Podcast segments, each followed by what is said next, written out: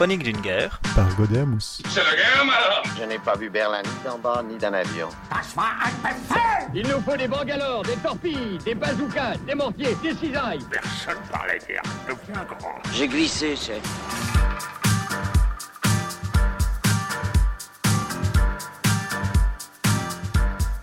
Bonjour tout le monde et bienvenue sur Chronique d'une guerre. Bonjour Arne. Bonjour Mathias. Comment vas-tu? Bien, bien, ça fait longtemps. Oui, ça fait très longtemps. Je pensais que tu allais me dire que ça va bien mieux que les Français. Ah non, j'ai décidé que j'arrêtais de faire cette blague. Hein. C'est clair. En tout cas, aujourd'hui, nous sommes le 17 juin et Pétain annonce à la radio le besoin de cesser les combats. On arrête l'ancien Premier ministre de l'Intérieur, hein, Mandel, pour euh, complot contre la sûreté de l'État. C'est le premier parlementaire qui est arrêté par l'administration de, de Pétain euh, à ce moment-là. Et donc on parle d'armistice. Et donc il faut bien faire la distinction, tu l'avais déjà mentionné auparavant je pense, hein, entre l'armistice et la capitulation. Donc l'armistice c'est une décision politique pour signer un acte de paix, alors que la capitulation c'est un acte militaire où on reconnaît la défaite de la capitale, mais le pays, lui, reste en guerre dans d'autres lieux. On est toujours au 17. Eh ben, vous connaissez certainement Jean Moulin, hein, préfet de l'Eure-et-Loire.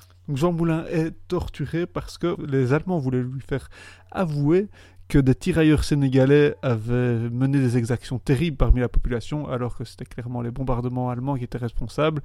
Et il a essayé donc le 17 de mettre fin à ses jours parce qu'il il avait peur de céder sous la torture, mais il a résisté. En tout cas, on voit que la propagande euh, se prépare déjà euh, efficacement. Clairement.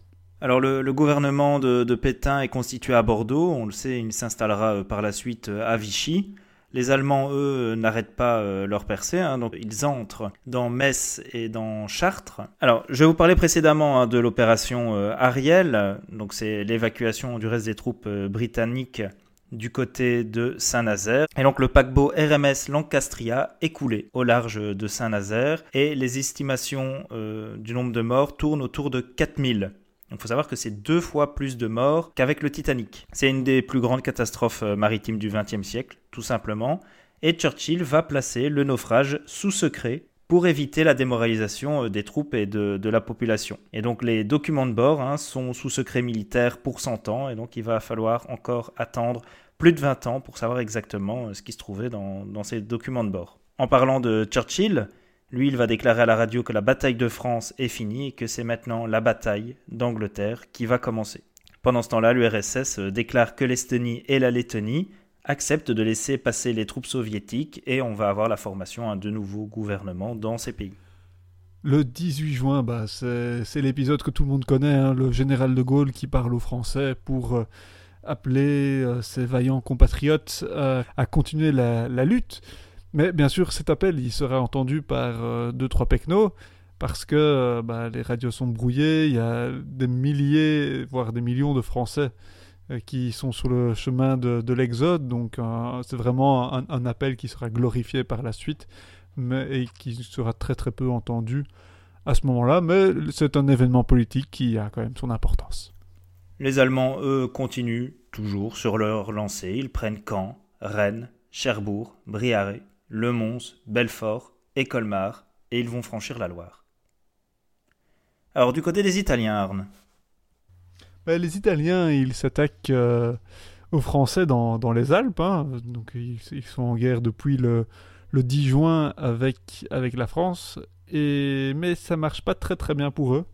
Alors en parlant des Allemands et des Italiens, on a Mussolini et Hitler qui vont se rencontrer à Munich. Et Hitler va pouvoir présenter son projet d'exil des Juifs à Madagascar. Et Hitler précise qu'il ne veut pas d'une invasion italienne en France, hein. il veut que les choses restent plutôt calmes pour ne pas trop euh, les brusquer de, ce côté-là, mais ce ne sont bien évidemment pas les, plans de Mussolini qui lui veut occuper le, sud de la France et annexer euh, la Corse, la Savoie et Nice. Maintenant, tout le monde commence à savoir hein, que la France euh, va, signer l'armistice, et donc il rassure les USA en déclarant que la flotte française sera envoyée soit en Outre-mer, soit sera coulée. Le gouvernement suédois, lui, va autoriser les Allemands à utiliser son chemin de fer, mais sous la menace. Et la Bulgarie, elle, elle veut récupérer des territoires, ainsi que son accès à la mer, hein, avec la Roumanie euh, et la Grèce, qui avaient été perdus lors de la Première Guerre mondiale. Le 19 juin, Weygand lance un mandat d'arrêt contre De Gaulle, qui lui refuse de revenir en France. Les Allemands, pendant ce temps-là, prennent Saumur, Cherbourg et Brest, et ils arrivent à Lyon. L'opération Ariel continue, et on a le cuirassier Jean Barthes qui va quitter Saint-Nazaire en catastrophe alors qu'il était encore en construction. Et ça va être un succès, il va réussir euh, à quitter le, port, il va partir vers Casablanca. Le 20 juin, ben, les Allemands ils, continuent à descendre, ils arrivent à Lyon, ils se dirigent du coup vers les Alpes pour soutenir l'offensive italienne qui, piétine. Pendant ce temps-là, bah, la liste des plénipotentiaires est envoyée. Donc c'est quoi un plénipotentiaire? Bah, C'est un agent diplomatique qui a les pleins pouvoirs euh, pour une mission. Leur seule instruction, eh bien, c'est de rompre les négociations si les Allemands réclament la flotte française. Ils partent en direction de la clairière de Rotonde, qui est la même qui avait été utilisée pour l'armistice de 1918, et ça va carrément être dans le même wagon. Ce sera imposé par les Allemands. Le Japon, pendant ce temps-là, demande l'embargo sur la Chine. Le 21 juin, les plénipotentiaires arrivent à la clairière. Les Allemands y accusent les Français d'être les agresseurs, hein, c'est classique. Alors il y a 24 conditions et parmi celles-là, ben, on peut voir que la France sera divisée en deux zones, une occupée qui représente les deux tiers de la France et une zone non occupée. Toute l'artillerie, la DCA, l'aviation euh, sera à remettre aux Allemands.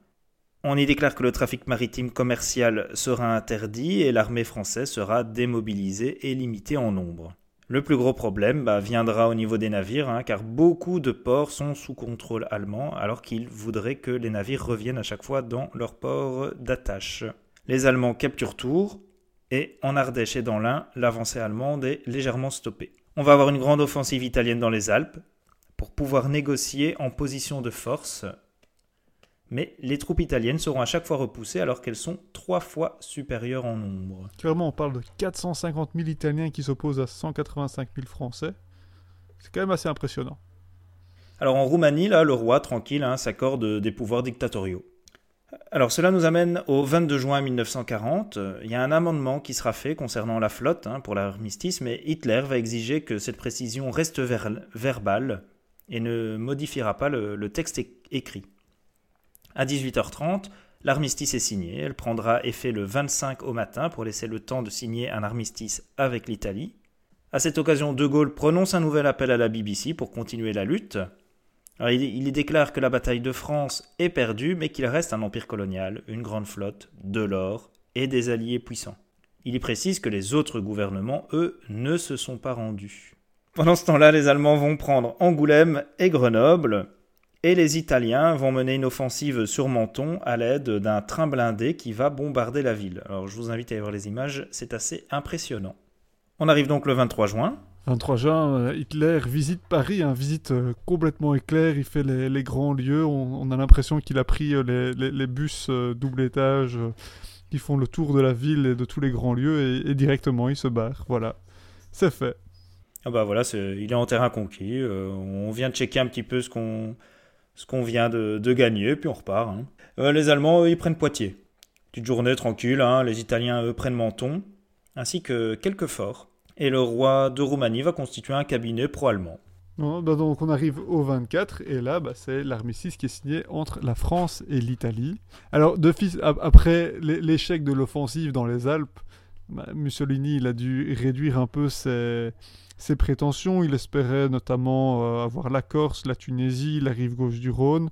Mais tout ça, ce ne sera pas, ce ne sera pas le cas.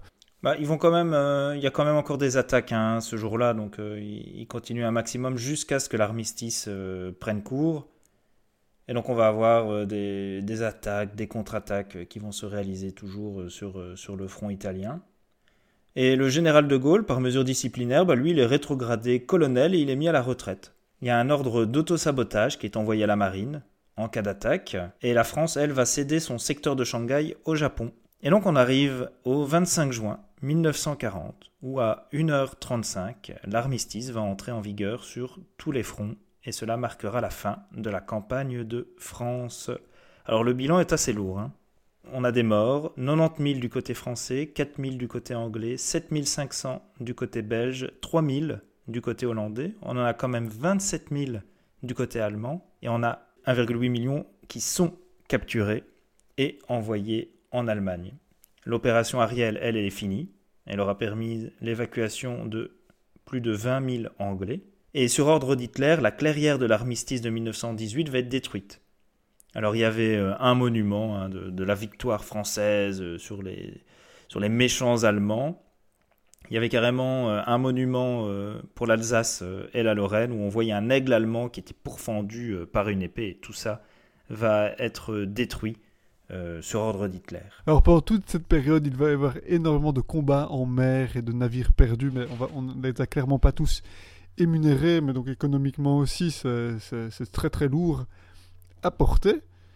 La campagne de France, euh, enfin du coup la campagne de l'Ouest, enfin d'une partie de la campagne de l'Ouest s'arrête ici, mais la guerre, elle, ne se termine clairement pas. Les fronts à venir sont encore très très nombreux, mais ça, ce sera pour une prochaine fois. Au revoir tout le monde